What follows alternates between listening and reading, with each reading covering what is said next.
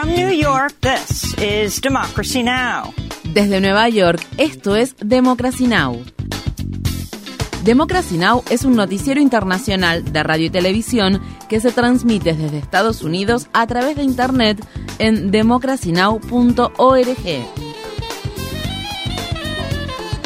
Welcome to Democracy Now!, democracynow.org. Bienvenidos a Democracy Now! en español democracynow.org barra es. El informativo de Guerra y Paz con Amy Goodman.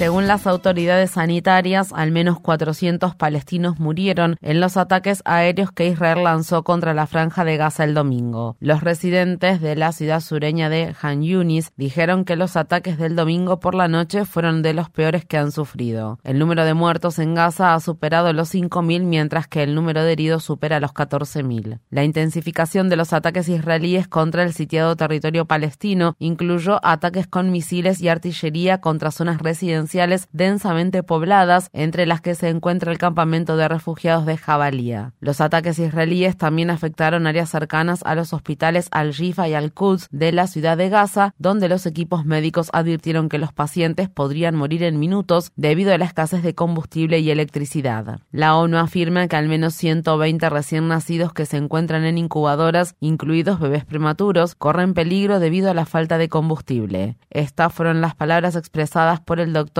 Nasser Bulbul, jefe de la unidad de cuidados intensivos neonatales del Hospital Al-Jifa de la ciudad de Gaza.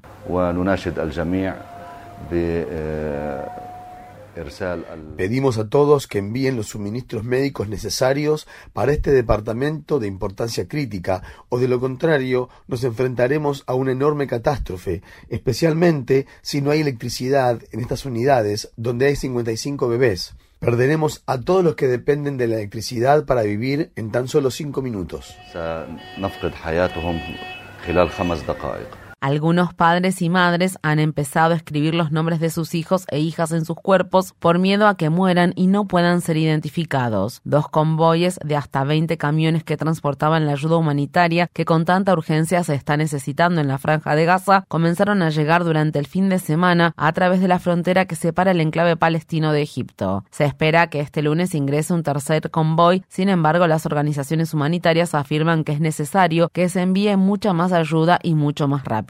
El domingo, el reportero palestino Rojdi Sarraj quien fue cofundador de la compañía de medios palestina Ain Media, murió luego de que un ataque israelí impactó en su casa. Su muerte se produce cinco años después de que las Fuerzas Armadas israelíes mataran al cofundador de la compañía, Yasser Murtaja, mientras cubría la protesta pacífica conocida como Gran Marcha del Retorno que se llevó a cabo en 2018 en la Franja de Gaza. Al menos 23 periodistas han muerto desde que comenzó la guerra el 7 de octubre. La Agencia de la ONU para los Refugiados de Palestina, o Informa que al menos 29 miembros de su personal han muerto en las últimas dos semanas, la mitad de los cuales eran docentes. Mientras tanto, se dice que el destacado abogado de derechos humanos y activista palestino, Raji Sourani, y su familia están a salvo luego de que Israel bombardeara su casa en Gaza. Visite nuestro sitio web democracynow.org es para ver nuestras entrevistas con Raji Sourani. En los territorios ocupados de Cisjordania al menos dos personas murieron cuando aviones de combate israelíes bombardearon el domingo una mezquita del campamento de refugiados de Yenin. Los residentes del campamento dijeron que el ataque aéreo se produjo a altas horas de la noche y sin previo aviso.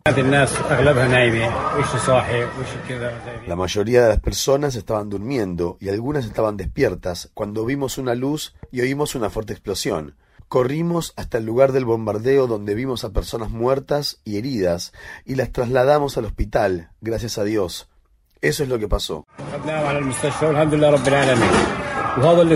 Por otra parte, las Fuerzas Armadas israelíes realizaron incursiones militares nocturnas en los territorios ocupados de Cisjordania, donde mataron a otros cinco palestinos y detuvieron a decenas de personas. En lo que llevamos del mes de octubre, al menos 95 palestinos han muerto en incursiones militares similares a esta y se ha duplicado el número de personas recluidas en las cárceles israelíes, que asciende a más de 10.000. Además, Israel siguió atacando objetivos del grupo Hezbollah en el Líbano. El primer ministro israelí Benjamin Netanyahu ha advertido que si el grupo Hezbollah intenta unirse a la guerra, será devastador para el Líbano. La organización Hamas ha liberado a dos mujeres estadounidenses israelíes oriundas de la ciudad de Chicago que habían sido capturadas como rehenes en el ataque del 7 de octubre. El viernes, Hamas liberó a Judith Ranan y su hija Natalie tras un acuerdo negociado con el gobierno de Qatar. Las mujeres fueron entregadas a la Cruz Roja que luego las trasladó de Gaza a Israel. Según se informa, madre e hija se encuentran en buen estado de salud.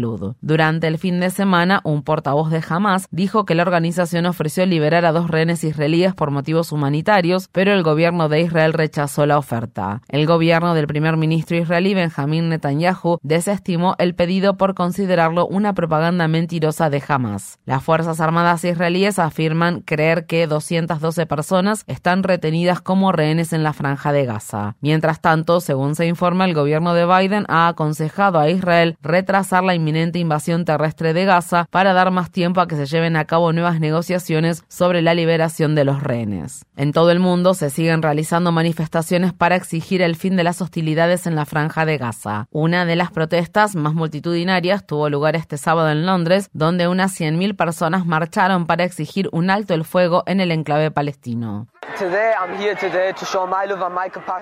Hoy estoy aquí para mostrar mi amor y mi compasión por los palestinos que sufren en Gaza y por todas las vidas inocentes que se están perdiendo. Esto no se trata de religión, se trata de que la humanidad se una para luchar por lo que es correcto. En Nueva York, múltiples protestas se llevaron a cabo durante el fin de semana. En el distrito de Brooklyn, la policía reprimió una manifestación pacífica que se realizó el sábado, donde dio a los manifestantes cinco minutos para que se dispersaran antes de atacar y, según se informa, arrestar a 19 personas. Estas fueron las palabras expresadas por una activista que habló antes de que se produjera la represión. Estoy aquí porque soy judía, nací en Jerusalén, y me horroriza y enfurece que mi gobierno en Estados Unidos envíe armas, dinero y un apoyo diplomático incondicional e interminable a Israel, mientras este último masacra a los palestinos sin parar. El viernes, un grupo de activistas de las organizaciones Adala Justice Project, Voz Judía por la Paz, Dissenters y Dream Defenders ocuparon la oficina que el legislador del estado de California, Ro Khanna, posee en la ciudad de Washington, D.C., para exigirle que firme la resolución que solicita un alto el fuego en la franja de Gaza. Estas fueron las palabras expresadas por la directora ejecutiva de la organización Adala Justice Project, Sandra Tamari. El legislador Cana afirma representar valores progresistas, afirma preocuparse por sus electores. Entre sus electores hay palestinos, entre sus electores hay musulmanes. Nosotros estamos muriendo, estamos muriendo ahora, y solo necesitamos que diga la palabra alto el fuego. Eso es todo lo que pedimos. El director de Asuntos Políticos de Roucana renunció por la negativa del legislador a firmar la resolución. Mientras los activistas estaban sentados en el suelo de la oficina de Cana, miles de personas marcharon por la explanada nacional en Washington, D.C. para exigir que Estados Unidos respalde un alto el fuego. Estas fueron las palabras expresadas por la legisladora Ilhan Omar, quien, junto a otros 17 legisladores, firmó la resolución de alto el fuego. Incluso cuando entrevistan a personas que viven bajo los bombardeos en Gaza, no hacen preguntas que aborden su humanidad, no hacen preguntas que aborden lo que le está sucediendo a su psique mientras viven bajo estos bombardeos. El ex congresista estadounidense Justin Amash anunció que varios miembros de su familia murieron en el ataque aéreo que Israel lanzó la semana pasada contra la iglesia ortodoxa de San Porfirio en la ciudad de Gaza. Amash publicó una foto de dos de sus familiares, Bayola y Yara, quienes se encontraban entre las víctimas del ataque. Amash fue elegido en 2011 como legislador republicano para representar el estado de Michigan y se convirtió en el primer legislador estadounidense de origen palestino en ocupar un escaño en el Congreso de Estados Estados Unidos. Sin embargo, tras respaldar en 2019 la primera destitución del entonces presidente, Trump pasó a ser independiente. En Nueva York, el novelista ganador del premio Pulitzer, Viet Thanh Nguyen, informó que un evento en el que debía participar el viernes fue cancelado por los organizadores luego de que firmara una carta abierta que condenaba los actos de violencia indiscriminados que Israel está cometiendo en la franja de Gaza y pedía la implementación de un alto el fuego. Se esperaba que unas 900 personas asistieran al evento que se debía celebrar en el Centro Cultural 92 NIE, donde Nguyen iba a dar una charla sobre sus memorias como refugiado de la guerra que Estados Unidos libró en Vietnam. La cancelación del evento se produjo dos días después de que Nguyen publicara en las redes sociales. El gobierno de Israel y sus partidarios han intentado callar cualquier protesta contra Israel, incluidas las no violentas como el movimiento boicot, desinversión y sanciones, lo que ayuda a que se llegue a la situación en la que nos encontramos actualmente, donde algunos ven la violencia como la única solución. Esto se produce luego de que decenas de activistas palestinos estadounidenses afirmaran que en octubre las entrevistas que tenían programado brindar en televisión y radio han sido canceladas, mientras hoteles y otros lugares han cancelado eventos en los que iban a participar palestinos u oradores que han criticado el historial de violaciones de los derechos humanos de Israel. En el estado de Michigan el domingo se celebró un funeral para Samantha Wall, la presidenta del Consejo de la Sinagoga Isaac Agree Downtown Detroit, que fue hallada el sábado sin vida tras ser apuñalada frente a su casa. La policía encontró a Samantha Wall de 40 años y advirtió a la sociedad que no saque ninguna conclusión mientras se investiga su muerte. Wall había trabajado en el ámbito político local y había formado parte del equipo de la congresista Elisa Slotkin, quien dijo que Wall dedicó su corta vida a fomentar el entendimiento entre las religiones aportando luz ante la oscuridad. Asimismo, Wall también trabajó para la campaña de reelección de la fiscal general Dana Nessel, quien publicó un homenaje que decía, Sam realmente usó su fe y su activismo para crear un mundo mejor para todos. En el estado de Illinois, la madre de Wade Al-Fayoume, el niño de seis años que fue asesinado en su propia casa como parte de un crimen de odio contra los musulmanes, fue dada de alta del hospital el fin de semana. Hanan Shahin, de 32 años, fue apuñalada al menos 12 veces por Joseph Zuba, el propietario de la casa que alquilaba, quien perpetró el ataque racista que se cobró la vida de su hijo. El brutal ataque contra la familia palestino-estadounidense se produjo al tiempo que organizaciones de defensa de los derechos humanos advirtieron que la retórica deshumanizante en torno a la guerra que se está librando en la franja de Gaza está poniendo en riesgo la vida de las comunidades musulmanas y árabes de Estados Unidos. En Argentina, el candidato presidencial centrista Sergio Massa y el populista de extrema derecha Javier Milei se volverán a enfrentar en elecciones de segunda vuelta después de que ninguno de los dos candidatos logró obtener el número de votos necesario para poder declararse ganador en las elecciones del domingo. Massa tomó una sorprendente ventaja sobre Milei, que había obtenido la mayoría de los votos en las elecciones primarias de agosto. Massa, quien actualmente es el ministro de Economía de Argentina y miembro del partido gobernante peronista, ha sido ampliamente criticado por la inflación galopante y el aumento de la pobreza que enfrenta el país. El candidato peronista se dirigió a sus seguidores el domingo por la noche en Buenos Aires. Decirle a cada argentino y argentina que voy a ser el presidente del trabajo y de la seguridad por sobre todas las cosas y que ese es mi mayor compromiso.